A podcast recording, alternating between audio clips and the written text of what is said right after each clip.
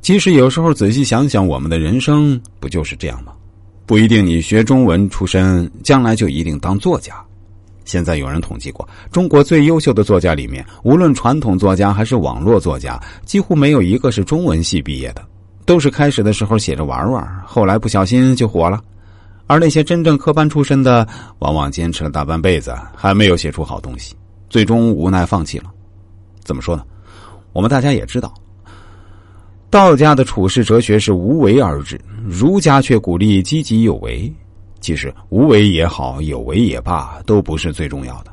重要的是我们要在成功之前积蓄好能量，这样一旦机会来临，就可以满血投入战斗。前一阵子，一个故事课是在体制内的公务员，他有机会提拔副处级干部，便对我说：“要不要去跑跑关系，送点礼什么的？”我说：“现在查的很严。”还是建议你不要去随便做这些事情为妙。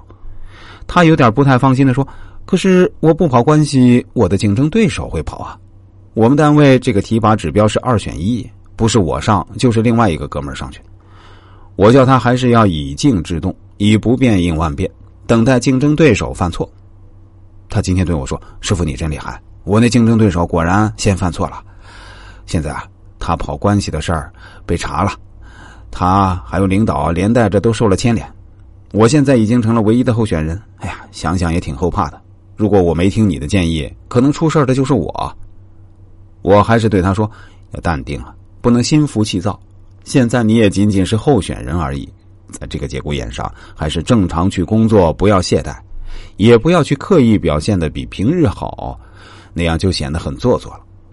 在现实生活中，我们每个人都可能遇到一些困惑。”感情的、事业的、学业的、健康或者是子女方面的，总之各种各样的烦恼，而且很多问题找自己身边熟悉的人咨询，不一定会产生什么解决方案。一则因为对方跟自己关系太亲切，没法做到客观分析；二则对方可能学识能力有限，没能力帮你相处什么好点子。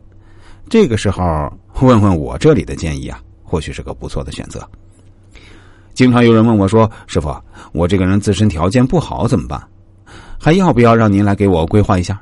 我说：“当然要。自身条件不好的人，越来需要规划一下自己的未来，因为我这是一种全方位的人生优化和设计。如果知道自身条件不好，那就减少一些不必要的折腾和损耗。